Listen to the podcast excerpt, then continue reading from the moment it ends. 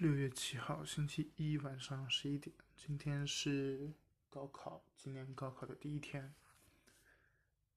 晚上吃饭的时候，跟几个朋友聊到今年高考的作文题，啊，好像都是一些奇奇怪怪的题目。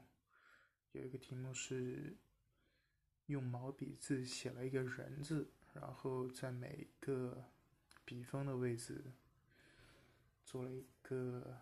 描述，我们讨论下来，大概的意思就是，这个作文题目的中心就是教教教人怎么做人吧，大概就是这样。真的是出题老师也是想尽了办法，估计。然后今天早上。呃，听播客的时候听到了一个词，我觉得这个词对我来说印象和感受是挺不一样的吧。这个词叫做“家业”。嗯，说起家业，可能在电视剧里头或者一些什么电影里边，经常说什么“家大业大”，其实意思应该是说。自己的这个啊，比如说祖传的房子呀，或者是呃一些嗯财富嗯相关的吧，所以说是继承家业，继承家业嘛，就是。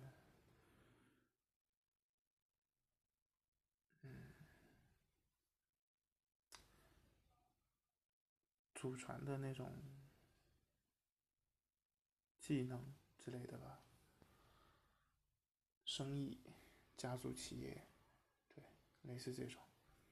不过对我来说，我从小到大听到的家业可能并不是这个含义上的，不不过也有点相似，就是，呃，我的父亲干活的、做事用的工具。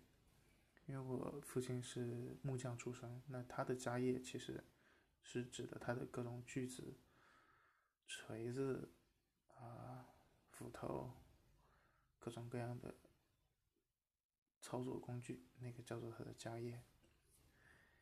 因为从小经常听到他说家业忘带了，或者说啊家业落在哪个地方了，意思就是说他的工具。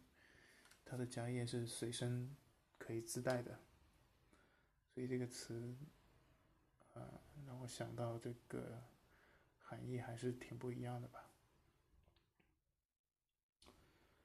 然后再说一下疫苗接种的事情，从前两个星期开始，大概也是从广东疫情爆发了之后，似乎大家对于疫苗接种疫苗。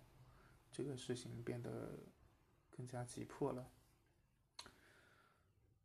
嗯，在初期的时候是大家认为打疫苗不是一件好的事情，如果谁打疫苗，那你得离他远一点，因为担心会有什么问题。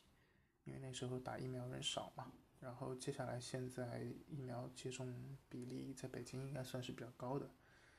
那现在如果不打疫苗，甚至好像。又成为一个反面教材了一样，就说啊，你怎么不打疫苗？怎么怎么之类的。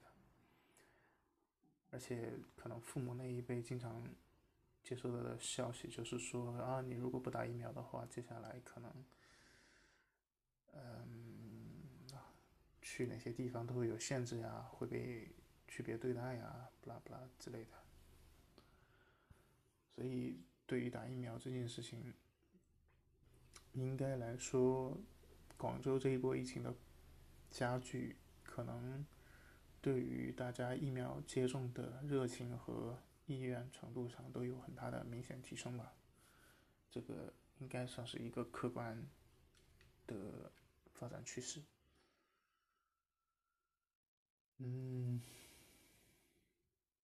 不过其实从我了解的数据情况来说，国产的疫苗其实有效率也就百分之五十到六十，而且这个比例，呃，也许也还有美化的成分。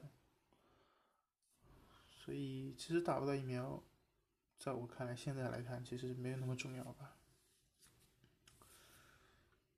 嗯，如果当然，如果有的人担心自己不打疫苗会变成一个异类的话，那还是不用想，最好还是打吧，因为相对于打不打这件事情，你去额外承受一个异样的眼光的这个压力，也许也不是每个人都能够承受。的吧，maybe。OK，今天就到这么多，晚安。